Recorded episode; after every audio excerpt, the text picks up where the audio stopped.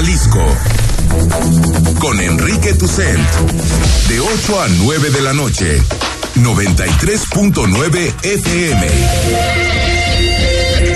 Imagenguadalajara.mx. Imagen. Más fuertes que nunca. Twitter. Arroba Imagen Radio GDL. Imagen. Más fuertes que nunca.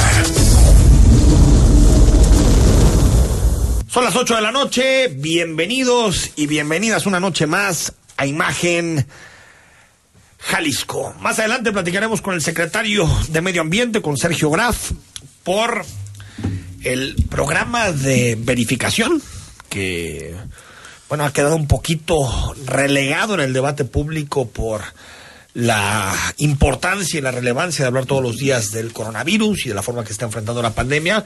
Pero bueno, es uno de los proyectos más importantes que hay en Jalisco y que deben de dar resultados, porque no podemos seguir tolerando estos niveles de polución, estos niveles de contaminación en nuestra ciudad. Por cierto, se acaba de aprobar en lo general la ley eléctrica.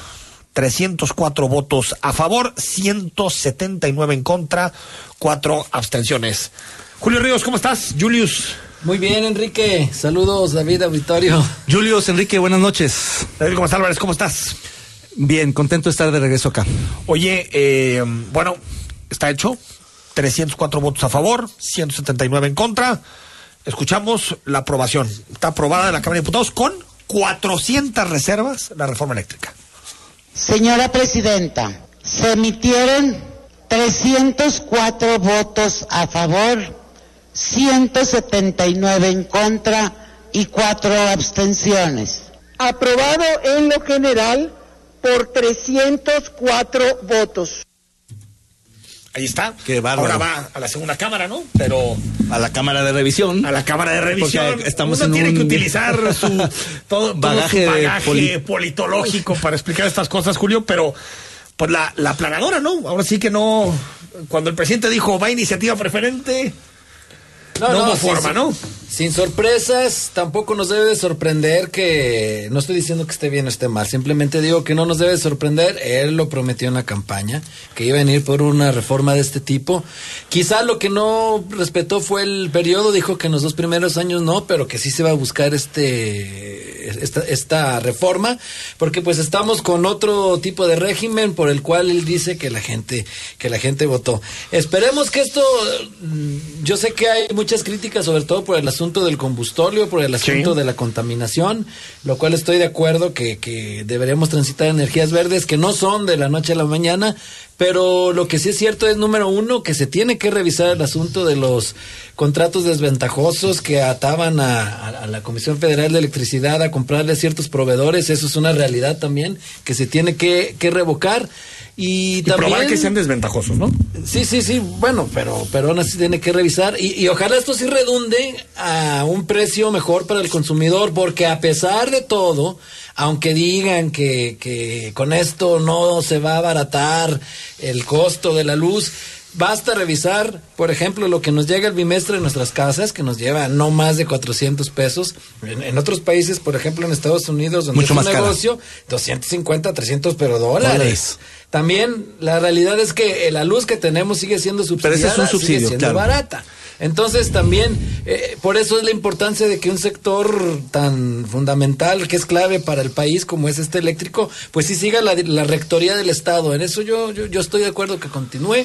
Y sí había abusos de las empresas, algunas que, que entraron como Claro, Pedro yo- por su casa con Peña Nieto. Yo, yo lo que creo es que hay una hay un patrón en el comportamiento político del presidente de la República en el sentido de que no está dispuesto a revisar los casos en donde supuestamente hay anomalías, corrupción o abusos, simplemente los dice a la ligera, ideológicamente dice que son neoliberales, que iban por un camino equivocado y plantea contrarreformas pues que simplemente dan giros de 180 grados que generan una incertidumbre a futuro en el largo plazo pavorosas para México que vamos a pagar en los siguientes sexenios, porque otra vez enderezar el barco para digamos, transitar a una eh, economía verde con energías renovables está y muerto. limpias, está está, muerto. muerto.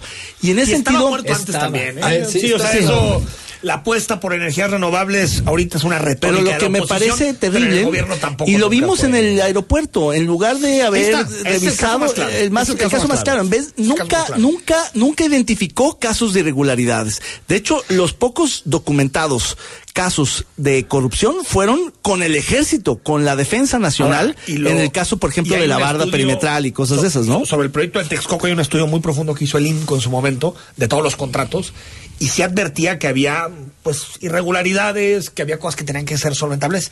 Pero se lo resuelven. que calculaba Eran estaba en torno a 100,000. los- No, menos, 10 mil, 12 mil millones en irregularidades. O sea, decían, sí es cierto que hay cosas que se tienen que revisar, pero ni de broma es una justificación para tirar todo el proyecto atrás. Ahora, se- hay que decirlo con claridad, Julio, nos mintieron. Nos mintieron.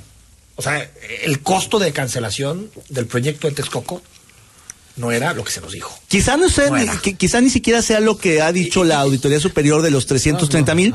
Pero eso de que ahorramos y aparte hacemos Santa Lucía y aparte no sé qué fregados, no es cierto. Que tampoco, Eso no es cierto. que tampoco, tampoco el gasto que se hizo y que dijo el PRI tampoco fue, también fue más alto, también ellos mintieron, no estoy justificando.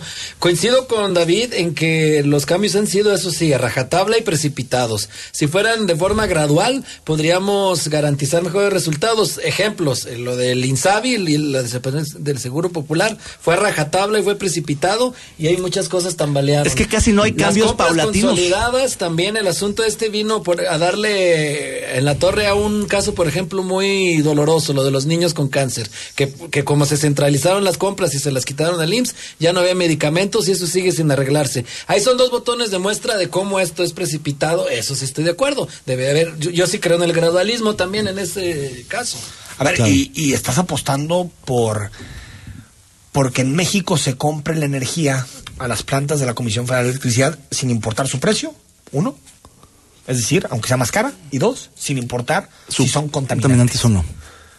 Yo no puedo ver peor golpe eh, a, a nuestro medio ambiente y al futuro del país que este. Claro, pero la razón, eléctricos. la razón de fondo, lo que muchos analistas están de- tratando de explicar, es que la razón por la cual la CFE va a empezar a comprar combustóleo barato de mala calidad a- a- para poder producir Para energía eléctrica es porque Pemex tiene un excedente de combustóleo precisamente por la mala refinación y la razón es porque esa man- de esa manera le van a inyectar dinero a Pemex que está en bancarrota y es una manera de tratar de rescatar a la petrolera mexicana. ¿Costa Es de decir, a costa Del del, medio ambiente, ambiente, del futuro, del del futuro, precio. del precio, porque al final, como dice Julio, efectivamente el recibo de luz en este país es muy barato, pero porque hay un subsidio del Estado mexicano, no porque se produzca barata la energía. Es decir, es una energía que probablemente sea más cara de producir aquí en México que en Estados Unidos. Sin embargo, en Estados Unidos es a precio de mercado y aquí es a precio subsidiado, lo cual no significa que estemos transitando en el sentido correcto porque es insostenible ese futuro, no, ese, ese subsidio en el tiempo. Por subsidiar la- el, el recibo de luz, no estamos utilizando ese dinero para otra cosa. Exactamente. O sea, porque decir es barato, bueno, claro, el precio real es otro. No como el precio también de del agua. No, el precio es otro. Claro, y el precio de muchos servicios públicos y de derechos y licencias y aprovechamientos está subsidiado a costa de dejar de subsidiar otros sectores y otros servicios como el, edu- el- el educativo o el de salud. Es decir, no es nada gratis. Lo que se le inyecta de subsidio al, sistema eléctrico nacional sale del contribuyente. Ahora, Julio, yo creo que aquí va a haber una escalada de amparos tremendos. Ah, no, claro, sí. O sea, yo creo que eso, y fíjate lo que decía el presidente hoy en la mañana, mm, los abogados que se presten a esa estrategia son traidores. Traidores. O sea, utilizar tu derecho como ciudadano de defenderte de una ley, aparte a través del amparo, que es una figura muy Emblemática, histórica. Digo, no, no, también. A ver, una cosa es que no estés de acuerdo, pero traición, o sea, neta, ya las palabras no importan. Sí, no, no, eh, es excesivo porque pues hasta los delincuentes tienen derecho a un abogado que hace su trabajo profesionalmente, Claro. defienda a quien defienda. Eso eh, me parece excesivo que, que lo esté... Pero traición no, pues puedes no estar de acuerdo con lo que hacen, pero traicionar. Pero muy también, grave, muy grave. también sorprenderse por esa retórica. A dos años, a estas alturas, también ya sé. Pero a ver, otra vez, no, pero- el patrón del presidente en todos los asuntos es polarizar de tal manera Tal donde los que están con él sean unos corruptos o unos impresentables, son, digamos, eh, patriotas. Patriotas. Y en cambio, los que están en contra por razones legítimas, legales, democráticas, son traidores. Es decir, otra vez vuelve a la andanada de dividir al país en dos entre los que están con el presidente y los que están contra el presidente cuando no es así la realidad. Hay muchos que podemos estar de acuerdo con ciertas cosas del gobierno y en contra de otras.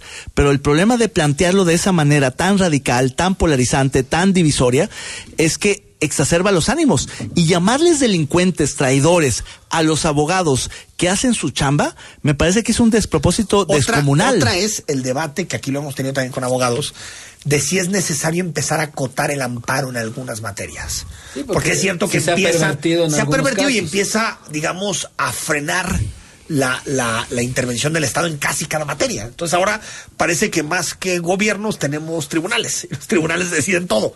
Pero también, si tú haces algo tan básico como violar contratos que firmaste, pues no esperes que un tribunal te diga que está bien. Sí, por, No, o sea, oye, tú firmaste esto, gobierno, pues cúmplelo. Es simplemente eso. Yo creo que en este caso no hay ninguna perversión del amparo, es simplemente decir al gobierno, implementa lo que firmaste. Y vas a ver que más. con esto van a desempolvar aquella iniciativa que querían que los amparos no aplicaran para las Para obras temas de Estado, gobierno, no para para, temas- temas de cierto. Estado, lo van a desempolvar. Ahí, Ahí está el- la amenaza. Ahí está. En la mañanera. ¿Dónde está la iniciativa esta? ¿Cómo se llama? Sí. Ricardo Monreal, te pido que. Pero bueno, hay separación de poderes en este país, ya sabemos que eso es. Nada que ver, el Esto Ejecutivo es- nunca esto hace... ya no pasa, esto ya no pasa. Por cierto, nueve casos se estudian de una mutación, de una de las mutaciones de COVID ya en Jalisco. Hoy lo anunció el Ah, rector del CUCS, José Francisco Muñoz Valle. Es la mutación E E484K. Tantas mutaciones. Agregó que el INDRE recomendó dar un seguimiento clínico y epidemiológico de Jalisco, por lo que la Universidad de Guadalajara inició con un sistema de vigilancia directamente con estos pacientes. Escuchamos a Natalie Vega, jefa del laboratorio del CUCS, sobre el proceso que están siguiendo. fue seleccionar nuestras muestras positivas a SARS-CoV-2 mediante el diagnóstico común por PCR. Lo que nosotros diseñamos fueron los tres ensayos de PCR, que es una técnica molecular como el- con la que se hace el diagnóstico, que es fácil de montar, es económica. Y de esta manera lo que hicimos fue como un cribado o tamizaje de esas muestras positivas y aquellas que salieron positivas a la mutación fueron las que enviamos al INDRE para su valoración. Pues parece que esta es una eh, mutación, eh, parece que es la brasileña, pues se dice, que serían casos de la mutación brasileña. Híjoles, esa zamba. Qué, qué- qué complicado. Eh, Realmente estamos en un tema de especialistas, de epidemiólogos, que es muy complejo de entender Ahora, y sin embargo son noticias, que, ¿no? que, que- que escriben muchos eh, doctores especialistas con relación a las variantes. Las variantes son peligrosas porque eso quiere decir que lograron darle la vuelta a los anticuerpos y consolidarse como una variante nueva que resiste más. Es decir, sí es una mutación preocupante. Y, y- y- esperemos que, que- no crezca, ¿no? Si ya Claro, con, la, con la clásica tenemos broncas. La, pues la- otra de apuesta en todos los casos de las variantes, cepas, mutaciones y demás, porque hay una, digamos, una complejidad ahí de la- los que mutan, los que son distintos, en fin, no es como sencillo entender el fenómeno del virus, pero la apuesta es a que las vacunas logren Logren contender- controlar a todas. No, Entonces, como bien dice David, es tema de expertos, pero es una carrera endemoniada porque el virus siempre evoluciona más rápido de lo que la Claro. ciencia puede alcanzar, ¿eh? Claro. Obtiene Y aún así información la ciencia ha más sido, rápido. ha sido rapidísima. Yo me acuerdo en, en marzo del año pasado, Claro. decían dos años, dos años y medio para tener una vacuna eficaz, un año, y ya tenemos vacunas en todo, de, de todos los países y de todos los Y nombres. todas hasta, la- hasta el CONACIT va a sacar la suya. Dijo, ¿Esa bueno. es la patria? ¿Patria? ¿Se La llama? patria, la patria. La patria, Bueno, órale. Y también en la Cuba, Universidad por ejemplo. de Michoacán están desarrollando otra, que ya Otra van vacuna. en- Sí, yo, yo a estas alturas me pondría la que sea, ¿eh? ¿Sí? Sí, claro, la del... La, Sí, la eh, patria tal vez no. No, porque también no creo que no. haya pasado los... digo, Ya le tienes confianza a la, Pero- a la Sputnik, no tienes miedo que ahí te... no, no, no, como, como lo decía Fernández esta mañana, ese veneno, yo me pongo ese veneno. No, no, la verdad es que yo... ahorita platicamos porque qué, qué, qué debate sobre, sobre el tema de hoy, la presencia de Alberto Fernández. Por cierto, Jalisco pasa por primera vez a semáforo yalo, a semáforo amarillo. Eh, esto dijo el gobernador Alfaro. pero por primera vez en todo este tiempo, en la evaluación que hace el gobierno de la República, Jalisco está ya en semáforo amarillo. Hemos podido darle la vuelta a la durísima situación que vivimos en enero. Hemos podido juntos construir una ruta que nos permita seguir adelante. No podemos seguir eh, pensando que la gente se va a quedar en su casa. La gente tiene que trabajar, la gente tiene que luchar por mantener a sus familias. A ver, pues ahora sí pelamos al gobierno federal, ¿verdad? Pues sí, Cuando otra vez. Yo, yo celebro que, que la tensión y el conflicto con el gobierno federal por el COVID haya cesado. Pero Me si parece. mañana nos- pero no, es si mañana esto nos devuelven a naranja, a o a rojo, va a ser. que no, que Pero bueno, mal. hoy, hoy lo que dice el gobernador son dos, dos mensajes importantes. Una, que efectivamente los números no están tan mal y eso, eso, eso es alentador, es esperanzador. Y segundo, reconoce finalmente el semáforo federal. El semáforo que tanto desconoció, que tanto criticó, finalmente lo hace suyo cuando le conviene, claro, pero lo hace suyo. Y creo que ese es Pero un hay que ser consistentes, Julio. O, o tenemos nuestros datos y nuestra estrategia, o no la tenemos y a veces sí estamos con la federación, a veces no. Esto confunde muchísimo. Ya- que, que un ya- día Ya, importe, ya la otro día gente no incluso ya ni lo toma en cuenta esto. ¿eh? Ya está la gente tan desgastada y ha visto ¿Tú, qué- tantos tú crees que no esperaron el semáforo amarillo para salir a la calle? Ah, sí. Yo lo que yo que dijo, semáforo amarillo, vámonos. Estaban con el celular esperando a que mandaran la. Ya, ya la nos subió un amarillo, ¿no? vámonos, de regreso. Vámonos, no, no, o sea, y además ha cambiado de criterios tantas veces y de estrategia y, y ya ni me acuerdo de tantas cosas que había, que primero el botón, luego antes había otras. Ha, ha cambiado mucho. es muy interesante cómo la condición humana, perdón que me ponga un poco abstracto, es ver, resiliente, es, resili- es resiliente respecto a su propia condición. Y en ese sentido, lo que ha pasado, y lo decías hace un rato en la grabación, Enrique, hemos finalmente aceptado, digamos, las implicaciones de la pandemia que son sobre todo la muerte. Esa parte la hemos asumido, mientras que la parte de la vida, que tiene que ver con el trabajo y la salida y el disfrute y demás, esa en esa nos hemos resistido más porque es la que nos mantiene vivos. Finalmente hay un poco una suerte de reconocimiento a la inevitabilidad de la pandemia, que es la muerte. Y es muy triste ¿Quieres, decirlo, que pero dejemos aquí un rato el micrófono Eh, eh, abierto como- para que reflexiones? No, a ver, es cierto, a mí me recuerdo, perdón, Julio, un discurso que hizo eh, Emmanuel Macron en donde le dijo al pueblo francés, a ver, si quieren yo mañana levanto las restricciones. Nada más ustedes deben de admitir que van a morir un millón y medio de franceses más. Si ustedes admiten eso, tomamos la decisión. Pero en México ni siquiera lo debatimos. Simplemente fue, que es un poco, eh, eh, digamos, inspirado en aquel discurso de Churchill donde les dijo, si, si vamos a ir a la guerra y vamos a salvar a la democracia, al liberalismo y a Europa, Va a costar, va a costar sudor, sangre y lágrimas, Lágrimas. Porque de otra manera nos entregamos y en algún tipo de condiciones podremos administrar el territorio británico. decías, decías Julio. Sí, no, pues eh, finalmente el pueblo bueno y sabio ya decretó socialmente el fin de la pandemia, así de sencillo, ya no Sí, importa lo que diga sí, la gente, ya sí. no importa las recomendaciones, la gente sigue haciendo ya su vida común y corriente y pues de, de por sí en este país, en México, en estas grandes ciudades donde llegar ileso a casa es prácticamente una suerte, pues ya te juegas con un riesgo más, ¿no? El mexicano finalmente está Sí. acostumbrado a eso, la moneda al aire y listo. Vámonos. Al corte, seguimos en imagen. Noche de martes con Julio Ríos, con David Gómez Álvarez y más adelante el secretario Graf. El análisis político. A la voz de Enrique Tucent. En Imagen Jalisco. Regresamos. El crimen organizado avanza, los jóvenes sin oportunidades. Es el México del retroceso de Morena. Llegó la hora de corregirlo. El PAN gobierna mejor y gobierna para todas y todos. Querétaro es primer lugar nacional en entrega de asistencia social alimentaria. Quintana Roo es de los líderes nacionales en rendición de cuentas de recursos contra COVID. Y Nayarit recuperó más de 4.000 empleos durante la pandemia, siendo uno de los estados con menos casos. Habla Marco Cortés, presidente nacional del PAN. Cambiemos hacia el futuro. Únete a Acción por México. Partido Acción Nacional. El 2020 fue el año del cambio, pero no del que esperábamos. Cambiamos nuestra forma de estudiar, trabajar y salir. Cambiamos para sobrevivir, para salir adelante.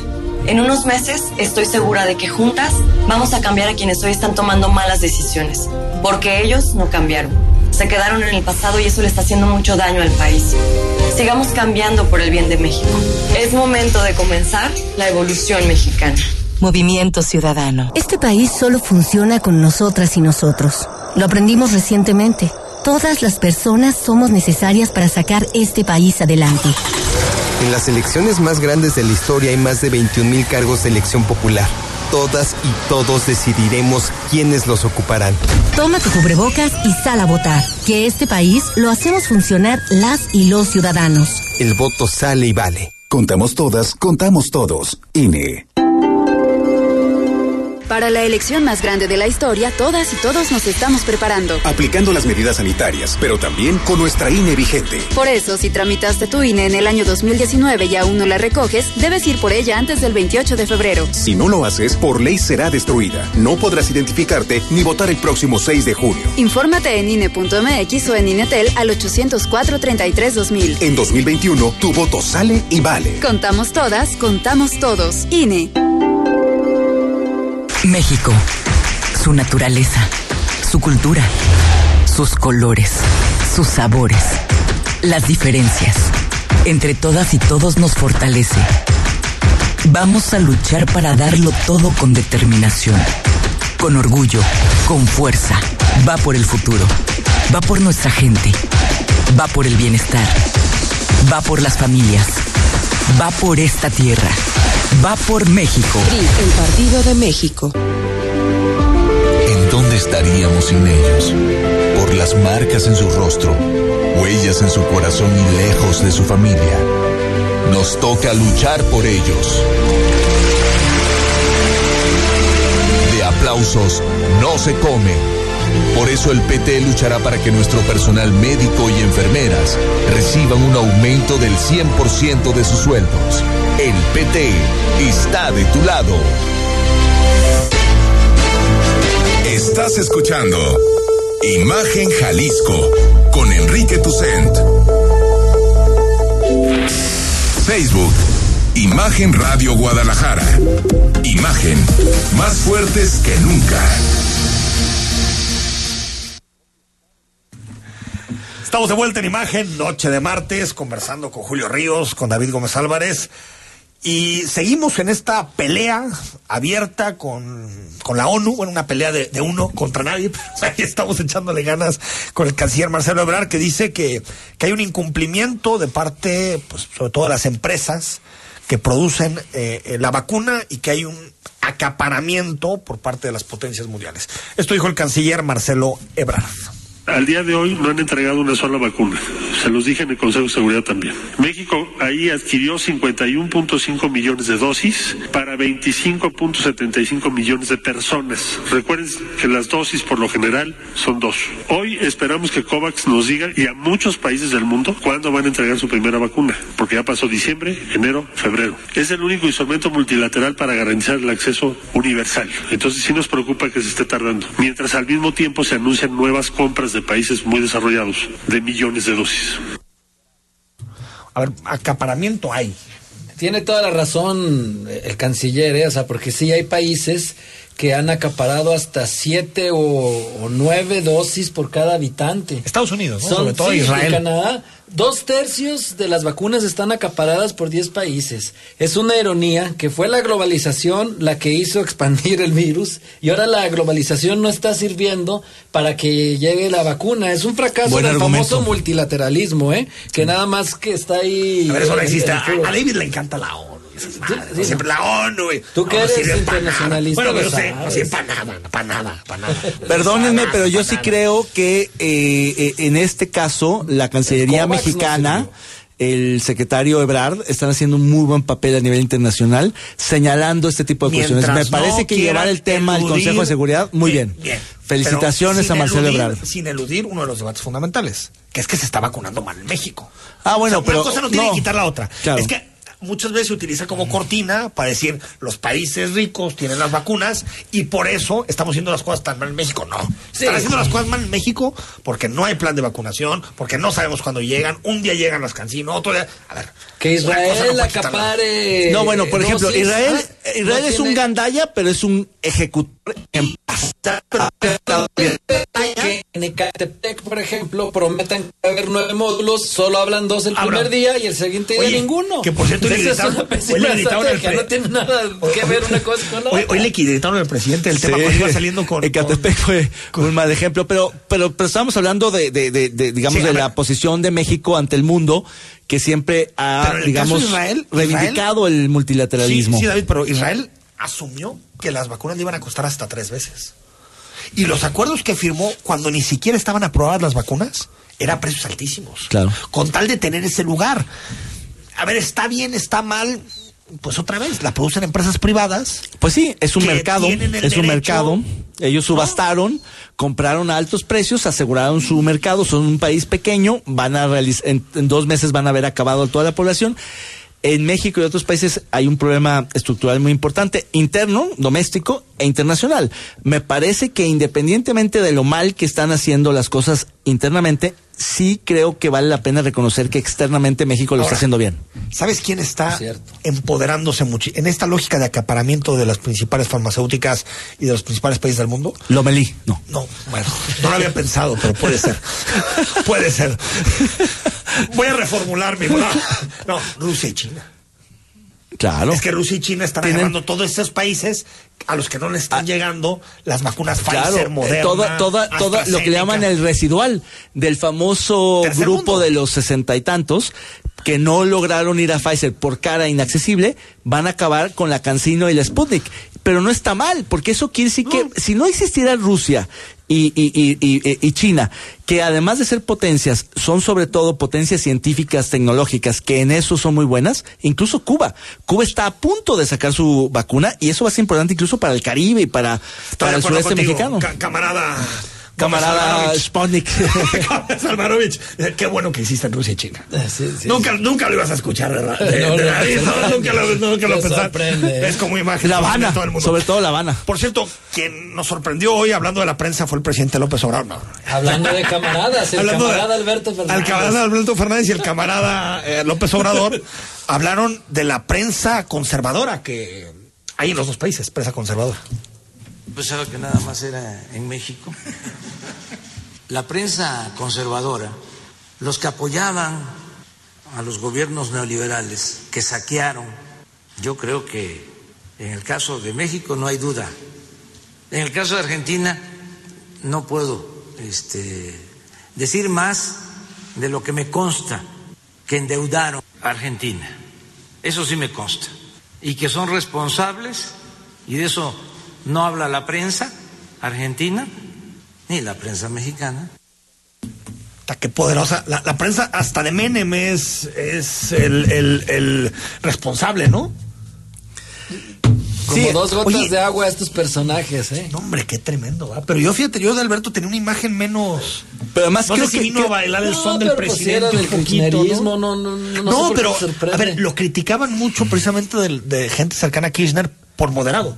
O sea, Alberto Fernández es demasiado moderado para Cristina, por ejemplo. Pues o incluso eso. para Néstor en su momento, ¿no? Bueno, pero allá Cristina es como si aquí hubiera gobernado Fernández Noroña. No, yo lo que creo es que Fernández, Cristina, el presidente. Fernández. Te fuiste, te No, no, bueno, bueno, no sé, ¿quién? ¿Laira Sansores o quién les gusta? Jade Cole. ¿Alguien así? Jade Cole, pues sí. Pero a ver, yo lo que creo es que Fernández ha sido mucho más moderado, mucho más ecuánime, pero le colmaron la paciencia aquí por el escándalo de las vacunas. Es decir, él se, Sí, le- él se notaba hoy, ¿eh? dolido de haber tenido que pedirle la renuncia a su secretaria, a su ministro de salud, por, Porque se vacunó. Que se vacunó y él dijo, yo no puedo aceptar privilegios, cierto, pero le es costó. Estaba vacunada, ¿no? La, la sucesora La también. sucesora pero también. bueno. A ver, pero como supuesto una idiotez, ¿eh? A ver, que, lo- que los secretarios de salud se tienen que vacunar, pues claro que sí. O sea, deberían ser prioridad. Claro, pero tienes que advertirlo de- antes, lo que pasa es que No, lo hicieron escondidas. El problema es que lo hicieron de manera- cachen. El asunto es que te cachen porque te saltan las reglas. Entiendo eso. Pena que te vacunes y te origen- cachen. Tal cual. Eso va a ser la- pero, pero el origen es, ¿por qué no vas a vacunar al secretario de salud? Pues sí, No, al, si al gabinete, al gabinete, presidente. no, o o sea, sea, lo que bueno. nos costó en términos de conducción país, que el presidente estuviera fuera de circulación una semana, dos semanas, eso es, es un costo, hay que asumirlo. Sí, y hay ¿se te que, claro, por supuesto. No, es una yo- prioridad nacional. ¿Qué yo pasa si.? la mañanera, cosa que me dio mucho no, no, no, pero no solo la mañanera, es la, el tema, es un tema de seguridad nacional. la país se salud del la presidente. este no, no, no, pero la salud del presidente, del jefe de Estado, es un asunto de seguridad nacional. Y eso amerita la más alta prioridad. Lo que pasa es que hay que decirlo. Lo que pasa es que el presidente es populista y lo que pasa es que el presidente quiere hacerse pueblo y quiere parecer como que no le pasa nada y sí le pasó. Por fortuna no fue grave, pero pudo haber muerto como tantos millones de, de gentes en el mundo que han muerto. Pues sí. A ver, fue, fue dura la mañanera de hoy. Sí, sí, muy duro. Así como que Alberto Fernández le dijo, oye, compa, no, no me vuelvas a invitar. o sea, si me invit- invitan a un desayuno recepción en, en, en, bueno, ya no Los Pinos, pero en Palacio Nacional. Yo creo que subestimó la mañanera cuando lo invitaron, le dijeron, este es el protocolo. Por supuesto, él tenía la posibilidad de decir, Como no voy a esa, era un escenario pero controlado. nunca pensó que fuera tan descontrolado, tan abierto y tan crítico. En esta, porque no ha sido así. Es No, no ha decir, hoy es una excepción a las Bueno, mañaneras. es que tienes en una conferencia, esto es- no, no es habitual, Es una conferencia de esto. prensa matutina, tienes A la a los dos de los tres presidentes latinoamericanos más importantes. O sea, solo te faltaba meter a Bolsonaro. A Bolsonaro. Entonces, para un reportero como- Era oro, una mina. como la BBC, como estos, era, tengo a los presidentes de estos dos países para preguntarles lo que quiera. Yo creo que Alberto Fernández tenía que haber solido que, sí, que iba a haber, que iba a haber guerrita, ¿no? Digamos en la mañanera de Le hoy. faltó ahí el colmillo porque no, no tenía que ir, ¿no? Entonces, como dicen en política, no Ahora- hagas mandas que no te tocan. Le, le falló esa. Yo, yo esto de, de achacarle toda la prensa ya me tiene, pero hasta acá al gorro, ¿eh? O sea, de verdad. A ver, no sé cuál presidente, todas las portadas que al Aguantarte otros cuatro años, ¿eh? Pues ya sé. Todas las portadas de medios nacionales metiéndole una madriza al peñanietismo. Cuando estafa maestra, los casos de corrupción, que pavimentaron su victoria, esa prensa conservadora que tanto dice el presidente, pues es la misma que le metió una madriza a Peña Nieto. Una fue- madriza. Fue una época de florecimiento del periodismo de investigación, ¿eh? Claro. Que, Tal vez al principio no fue tan crítico los primeros dos años con Peña Nieto, por este día de la reforma, lo que sea.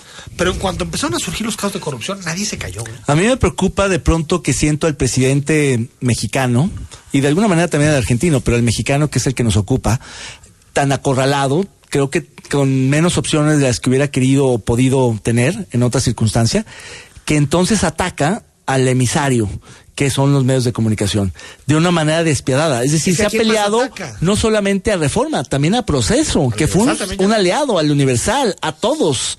Es decir, aquellos que incluso abiertamente jugaron con él, Pero- salvo a la jornada. Pero ¿con quiénes Con no se meten? Con las dos televisoras. Pues sí. Ahí la prensa conservadora es, ¿no? Sí, sí. Yo no he visto ninguna reforma. No, porque- Azteca sabemos que es aliado eh, político, ya ni siquiera aliado mediático. Pero el caso de Televisa, Y nada. era aliado de negocios Por, e- por esta distinción tan Claro, clara que tiene el presidente de que sabe que sus enemigos están en el círculo rojo y en alguna parte del verde, pero fundamentalmente sus aliados y sus bases electorales están en el verde.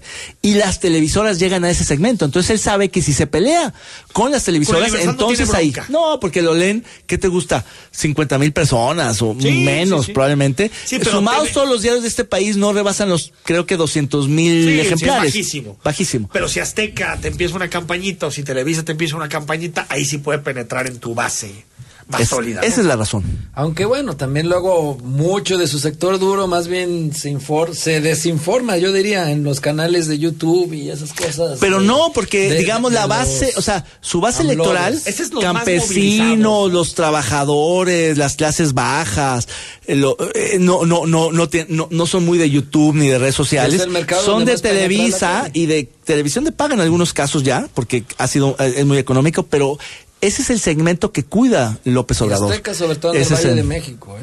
Vamos al corte, cuando regresemos hablamos de la auditoría.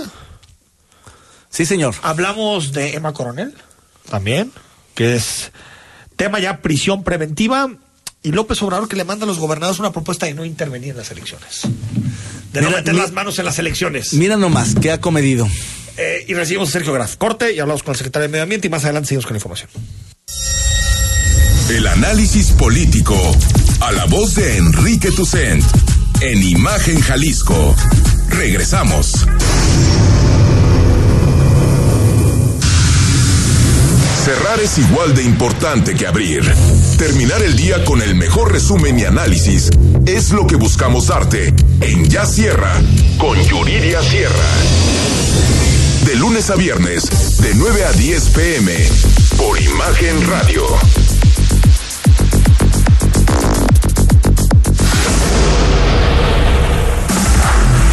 Imagen Radio, ahora para todo México. Lleva su programación a la televisión abierta, en el canal 3.4 de televisión abierta. Imagen Multicast, la mejor información, con la mejor tecnología digital de la televisión en vivo y a todo color. Con los reconocidos comunicadores de Imagen Radio, Imagen Multicast. Canal 3.4 de televisión abierta, poniendo a México en la misma sintonía. Los fines de semana también hay noticias. Todo un equipo de colaboradores te informan, orientan y entretienen. Todos los sábados en punto de las 7 de la noche. Imagen informativa tercera emisión sábado. En Imagen Radio. Poniendo a México en la misma sintonía. Las noticias no esperan. Se generan segundo a segundo. Por eso, usted debe estar bien informado con opinión, certeza y crítica bajo una voz fresca como la de Francisco Sea. Lo esperamos de lunes a viernes de 13 a 15 horas en la segunda emisión de Imagen Informativa. Imagen, poniendo a México en la misma sintonía. Imagen. Sonido. Sintonía.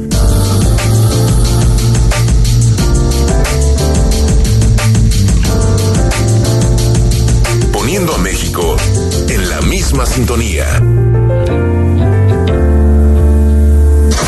Las voces más importantes del análisis político en Jalisco en un espacio para comentar, reflexionar y polemizar sobre los temas de tendencia a nivel local, nacional e internacional.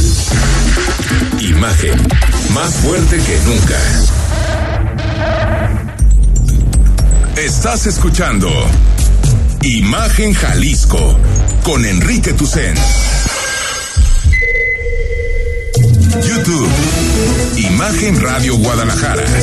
Imagen. Más fuertes que nunca. Estamos de regreso, gracias por seguir con nosotros en Imagen. Son las 8 de la noche con 37 minutos. Sergio Graf es secretario de Medio Ambiente y Desarrollo Territorial. ¿Cómo estás, secretario? Bien, gracias. Es un gusto estar aquí con ustedes. Presencial. En el programa de manera presencial. Es el primer, presencial. el primer programa presencial en mucho tiempo. En mucho tiempo, ¿no? Sí, da, da, gusto ver las caras de, de sí. los amigos. Este. Y qué bueno que está el secretario de Medio Ambiente, que es una agenda que hemos olvidado por las bueno, demás no, no, yo no. Tú, tú yo, Gómez Árboles, soy fan del secretario Graf. Es ex fan del secretario Graf. Secretario, platícanos de la verificación. Sí, mira, este, ustedes recordarán en marzo del año pasado se inició el programa de verificación responsable con la creación de la construcción del centro de verificación vehicular público, que está de Guadalajara, que está ahí en la, en la unidad administrativa, y empezamos a hacer la verificación del parque vehicular estatal. Eh, nos comprometimos a primero poner el ejemplo. Eh, logramos este, verificar el 80% del parque vehicular, el 20% que falta está ligado a vehículos de, de, grandes dimensiones o de utilización en programas de seguridad pública y salud, que era muy difícil estarlos este, sacando de su, de su dinámica por, pues, por las actividades propias, ¿no? Y a partir del, de octubre eh, iniciamos ya una segunda fase que fue ya eh, la, abrir una convocatoria, una, una convocatoria, abrir una obligatoriedad a vehículos eh, de uso intensivo, plataformas uh -huh. y taxis, okay. en las terminaciones de placas 1, 2, 3 y 4. Eh, y en este mismo periodo eh, hicimos ya las licitaciones para la construcción o la asignación de permisos para la operación de centros de, verificación vehicular en dos convocatorias donde se licitaron eh, 100 líneas hasta el momento, de las 280 que se espera tener en todo el estado en el futuro, y eh, eh, principalmente en la zona metropolitana de Guadalajara, donde ya eh, se tienen asignadas 100 líneas de verificación en 19 centros de verificación responsable privados. Eh, que se van a ir construyendo paulatinamente. Los eh, acaba, acabamos de, eh, se acaba de inaugurar el primer centro de verificación privado que es eh, de Decra, es una empresa alemana que como ellos lo dicen es la primera vez, es la empresa que más verificaciones vehiculares hace en el mundo. Ok. 27 millones de verificaciones vehiculares y es la primera vez que decide invertir en, eh, en México en un programa de verificación y yo quiero repetir lo que ellos dijeron en, en- en- en el evento y en las entrevistas es por primera vez un programa de verificación les da confianza de su este, transparencia. Entonces es un programa de verificación que sí ha sido complicado este, implementar, ha representado una transformación total del programa de verificación. Aparte ha estado atravesado por coyunturas, Por ¿no? Aquella vez del este- desabasto de gasolina De- y eh, este- gasolinazo en un principio, me acuerdo con amparos, por ejemplo, amparos. atendimos 130 juicios de amparo de los de los talleres, o sea, fue todo un, un proceso que estaba pues pre- previsto, ¿no? Que, que nos íbamos a enfrentar a todo esto. Eh, se vino la pandemia también, tuvimos retrasos en las en las eh, en el proceso de de, de- de licitación de las de las líneas privadas. ¿no? Porque se retrasaron también permisos en los municipios, etcétera. Pero bueno, Entonces, ahorita- ya terminamos, ahorita hay 100 en proceso de construcción privadas. Las 100 cuales- líneas de 100 líneas que están en proceso de construcción, que van a estar algunas ya listas en junio, julio, otras hasta octubre. Y acabamos de sacar una tercera convocatoria para 18 líneas de verificación en el interior del Estado. Este es un programa en todo el Estado. Entonces, eh, vamos a ir incrementando esto. A partir de enero, eh, de febrero, perdón, ya con la apertura del nuevo centro de verificación se amplió el, la convocatoria, la, perdón, la, la obligatoriedad a vehículos diésel. Todo el parque diésel está obligado ya de ir a verificar. ¿A partir de cuándo? A partir de Febrero, mes de ya. febrero. Y son placas 1, 2, 3 y 4. Ya están verificando transporte público y todos los vehículos eh, diésel, incluso los priva- de, movilización individual. Ahorita quien ya tuvo que verificar son autos públicos de gobierno. de gobierno. Esos ya están. Ya están. Están- Todo el gobierno del Estado. Todo el gobierno del Estado. Los y estamos- municipios no. También ya tienen que empezar. Y nosotros ya empezamos nuestra segunda vuelta porque los estatales tienen que hacer verificación dos veces verificaciones. al año. Plataformas, eh, Uber, usos Didi, este, de uso y intensivo. taxi de uso intensivo.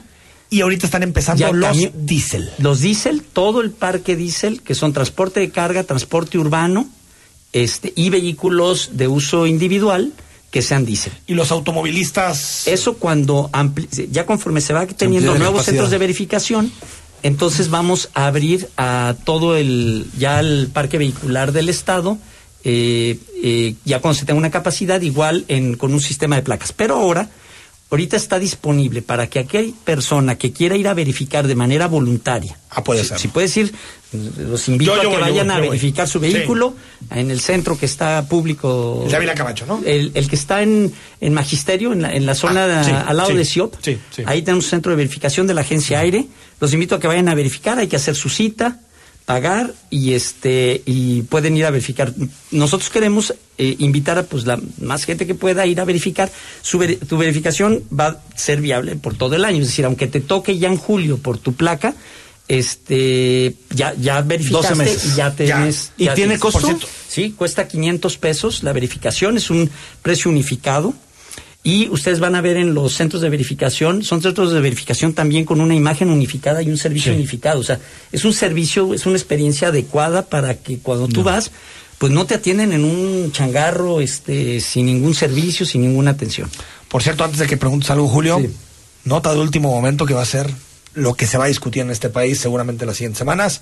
La Fiscalía solicita el desafuero del gobernador panista de Tamaulipas, cabeza de vaca, por delincuencia organizada y lavado de, De dinero. Solicita el desafuero. Uf, van por un gober. Julio. Eh, preguntar, este, ¿estos centros de, de verificación van a estar también en municipios fuera de la zona metropolitana? ¿Dónde? ¿Cuántos? Así es, eh, va a haber en diferentes zonas. Ya ahorita, por ejemplo, Puerto Vallarta ya hay un centro de verificación que fue licitado y ya está autorizado. Es una empresa argentina la que ganó.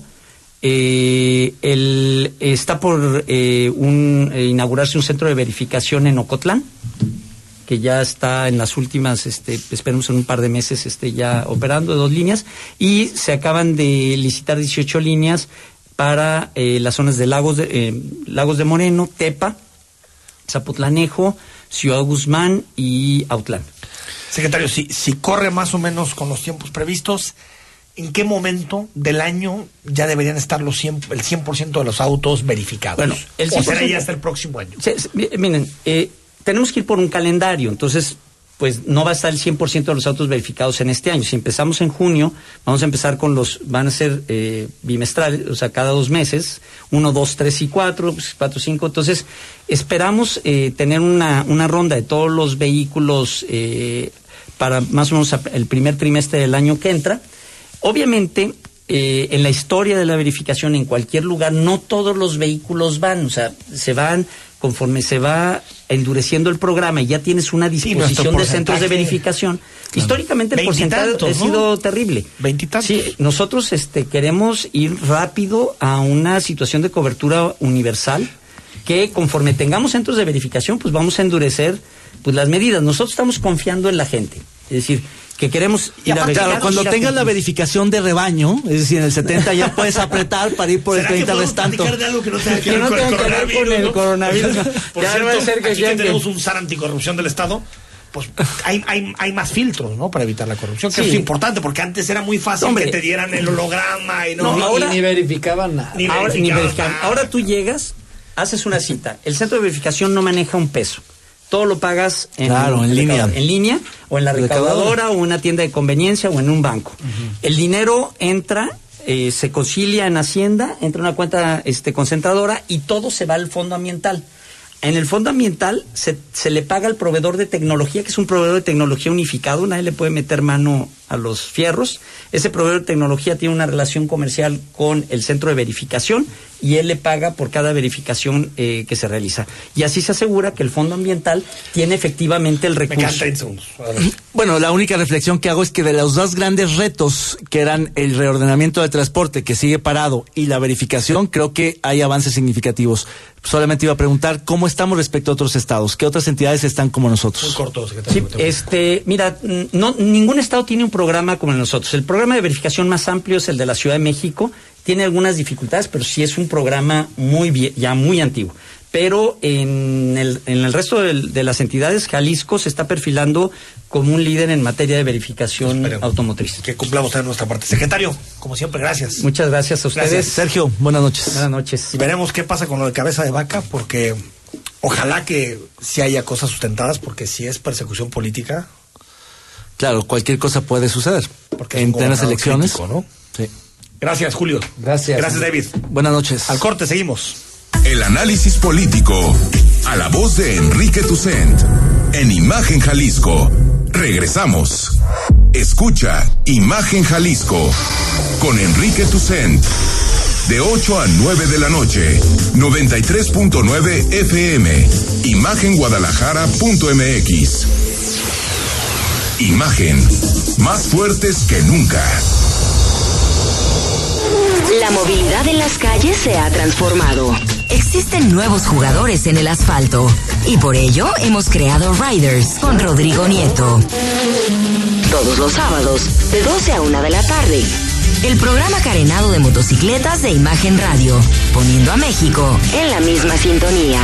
En la Cámara de Diputados aprobamos leyes en consenso, como la Ley General del Equilibrio Ecológico y la Protección al Ambiente para atender y castigar delitos ambientales. También la ley de vivienda para impulsar el diseño de casas accesibles para las personas con discapacidad y la ley de los derechos de las personas adultas mayores para garantizarles una vida libre de violencia. En la Cámara de Diputados, el trabajo legislativo no se detiene. Cámara de Diputados. Legislatura de la Paridad de Género. La fe te ayuda a creer en ti. Y te da la inspiración para lograr cosas importantes en la vida. Por eso en este espacio, a través de temas sobre religión católica y de valores, te ayudaremos a reforzarla cada día. Escucha al Padre José de Jesús Aguilar Valdés en Resonancias de Fe. Todos los domingos a las 9 de la mañana, por Imagen Radio.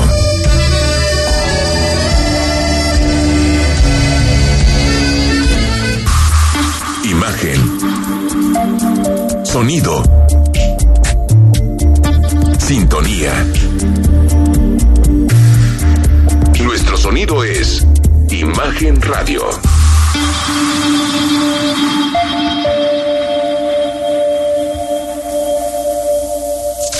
Compartimos micrófonos contigo.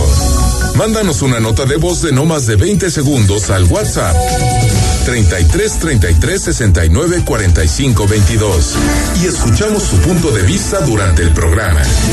Imagen, más fuerte que nunca. Estás escuchando Imagen Jalisco con Enrique Tucent. Instagram, arroba Imagen Radio GDL. Imagen, más fuertes que nunca. Bueno, seguro lo conoces, Horacio Fernández Castillo, bueno, es presidente de Industrias Tajín, todos conocemos Tajín, ha sido líder, cabeza de muchas obras sociales, entrega de comida a miles de familias en momentos de mayor necesidad por la pandemia o de empresas por el bienestar, en donde empresas de todo el país se han comprometido a pagar un salario máximo posible a los colaboradores con el objetivo de que ellos y sus familias puedan tener una mejor vida. Converso con él esta noche. Horacio, ¿cómo estás? Hola Enrique, ¿cómo estás? A ti del auditorio, muchas gracias por recibirme hoy en la noche. Oye, platícanos, eh, para que todo el mundo te conozca, ¿quién es Horacio Fernández? Pues soy un empresario que me he dedicado a chambear, prácticamente me dedico a temas de relacionados con el Chile y pues he hecho toda mi vida chambear prácticamente y últimamente los últimos prácticamente 20 años he dedicado la mitad de mi tiempo a, a pues, temas sociales, a obras sociales. Oye, y bueno, sabemos que, que estás en este momento dándole vueltas y quieres incursionar en la política. ¿Por qué? Pues creo que es, una, es parte de la continuidad, de la, de la continuidad de lo que he venido haciendo en los últimos años. Tengo la necesidad de, de poder servir más y mejor. Yo creo que desde una posición eh, como la que estoy buscando, voy a poder llegar a más gente y con mejores resultados. Es, es la, la, la realidad de mi ambición, o sea, no tengo una, ninguna necesidad, gracias a Dios, pero tengo una necesidad de servir. Esa es mi necesidad. Ahora, Horacio, el, el, uno piensa y dice, bueno, un empresario como tú, reconocido, que eh, tiene una marca hecha, eh, que tiene resuelta su vida, pues preguntas, ¿para qué meterse? Porque sabemos que la política pues también es lodo y, y hay de todo, ¿no? Pues sí, sí, sí, es una pregunta que me hacen con frecuencia, pero yo creo que, a ver, estamos en una coyuntura muy especial este, este en el país. Creo que en este junio se va a definir buena parte de lo que va a suceder en los próximos 20 años en este país. Y esa es la, la razón es esta, o sea, quiero quiero ser parte de esa de, de esa decisión eh, para bien de, de los de mis hijos, de mis nietos, de las generaciones que vienen. Sí, sí creo que podemos podemos servir en, en este preciso momento histórico, pues. Oye, a ver, siempre que un externo, un empresario en este caso, entra a la política, hay algunos eh, políticos profesionales que dicen, bueno, pero pues no tiene experiencia, ¿por qué elegirían a alguien sin experiencia? Platícame tu reflexión, ¿por qué alguien externo, alguien que, que viene de la vida empresarial como tú, podría hacer mejor las cosas que un político que lleva toda la vida ahí? Bueno, primero, a ver, yo, yo creo que, que tienen razón en cierto aspecto. O sea, los empresarios, nuestro lugar está en la empresa. Sí. Eso está clarísimo. Y bueno, el poder ejecutivo sí se me hace más pro, se me hace más complicado porque nosotros no estamos eh, acostumbrados a estar expuestos y aparte tenemos intereses particulares. Cuando estás en el ejecutivo, pues creo que no es un, un lugar donde puedas estar libre de, de cualquier uh, tentación, digamos. Entonces, pero en el legislativo, creo que somos muy buenos los empresarios para trabajar un corto tiempo ahí. ¿Por qué? Porque ahí realmente lo que se necesita es lo que hacemos nosotros, pensar en el largo plazo, sí. planear, que lo hacemos constantemente. Ne somos buenos también los empresarios para negociar, lo hacemos todos los días. Creo que en el legislativo también puedes, Ajá. puedes este, y de eso se trata, de negociar. Y creo que creo que es podemos hacer un, un buen papel ahí, ¿eh? Oye, siempre que que, que hay, hay, hay elecciones y, todo esto, pues eh, el- la bandera de muchos es yo soy el cambio o represento el cambio o puedo abanderar el cambio. ¿Cómo saber realmente, desde tu punto de vista, quién trabaja por el cambio y quién realmente trabaja porque las cosas sigan igual? Bueno, a ver, yo creo que sí, a los, los partidos tienen una burocracia en general, y entre más viejos son los partidos, pues más está en- enquistada la burocracia y mucho de lo que hacen es para mantenerse ahí. Entonces, creo que el hecho de que nos metamos ciudadanos, como algunos que vamos ahora, eh, en este tema, puede meter un aire fresco al- al- a los partidos, porque vemos las cosas de manera diferente, cuando menos. Y a mí yo no voy a vender más chiles ni me van a comprar más chiles. O sea, Pues sí. realmente no vengo aquí a hacer negocio ni a, ni a ganar nada más que servir. Entonces, creo que podemos darle un aire nuevo, un aire auténtico de servicio a la ciudadanía y de pensar en el futuro, en el futuro que ahorita está amenazado desde nuestro punto de vista. Oye, antes de, de terminar nuestra conversación, agradeciéndote este tiempo para imagen, eh, háblanos de la Escuela Nacional de Cerámica. ¿Qué es? Bueno, esta es una de las iniciativas, es de las labores que te decía, de los trabajos que hago socialmente hace algunos años. Esta es una iniciativa de Tajín, eh, es una de una escuela nacional de cerámica que está puesta en Tapalpa y que lo que hacemos, eh, bueno, es un proyecto muy ambicioso, está ya desde hace siete años operando. Traemos a ceramistas de todo el país, sobre todo de muy pocos, de escasos recursos, y tenemos a maestros, los mejores maestros del mundo en cerámica, aprenden de, de los maestros, aprenden de sus compañeros y se regresan a generar riqueza. Les pagamos todo cuando vienen aquí, ¿eh? inclusive el, el tiempo que, si no, no vienen, eh, el tiempo que, que pie- bueno, que dedican a aprender, pues tenemos que pagárselos, pues si no dejan de, de trabajar y dejan de vivir. Entonces les paga transporte, hospedaje, materiales y todo. Y la idea, el- la escuela va a tener una eh, licenciatura, maestría y doctorado en cerámica. Está, va a estar en, la, en lo que es lo, lo que era la, la antigua hacienda de la Media Luna, pegado a Tapalpa, en el pueblo de la Lagunilla. Es un lugar, pues, padrísimo, ¿verdad? Muy bonito, con este, los volcanes, con un lago. Y, y creo que ahí se pueden inspirar muy bien los artistas. Y va a ser un lugar de paz y de tranquilidad. Horacio Fernández Castillo, presidente de Industrias Tajín. Suerte en este nuevo desafío. Un abrazo. Gracias, saludos a tu papá. Gracias de tu parte. Ahí está, Horacio Fernández de Tajín. Nos vamos, bueno, eh, quedaron muchísimos temas en el tintero. Mañana los retomamos con muchísimo gusto. Soy Enrique Tucen. Tenemos una cita mañana a las 8 en Imagen. Escucha Imagen Jalisco con Enrique Tucent de 8 a 9 de la noche 93.9 FM Imagenguadalajara.mx Imagen. Más fuertes que nunca. Escucha Imagen Jalisco con Enrique Tucent. De 8 a 9 de la noche, 93.9 FM, imagenguadalajara.mx. Imagen, más fuertes que nunca. Marisol Gacé, ¿qué hubiera pasado si Einstein hubiera sido mujer? ¿Hubiera sufrido lo que se conoce como el efecto Matilda? Pepe Gordon, la matemática Gabriela Frías nos hablará de la discriminación que sufren las mujeres en la ciencia. Y en la música, la gran cantante La Marisol de la Santa Cecilia nos habla de cómo enfrenta la desigualdad. Los esperamos este domingo a las 10 de la noche en la Hora Nacional. Crecer en el conocimiento. Volar con la imaginación. Esta es una producción de RTC de la Secretaría de Gobernación. Imagen Radio, ahora para todo México. Lleva su programación a la televisión abierta, en el canal 3.4 de televisión abierta. Imagen Multicast, la mejor información, con la mejor tecnología digital de la televisión en vivo y a todo color. Con los reconocidos comunicadores de Imagen Radio, Imagen Multicast. Canal 3.4 de televisión abierta, poniendo a México en la misma sintonía.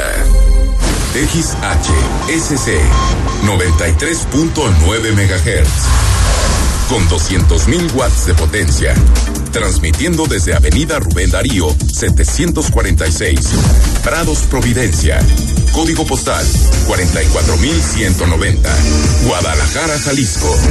Imagen, poniendo a México en la misma sintonía.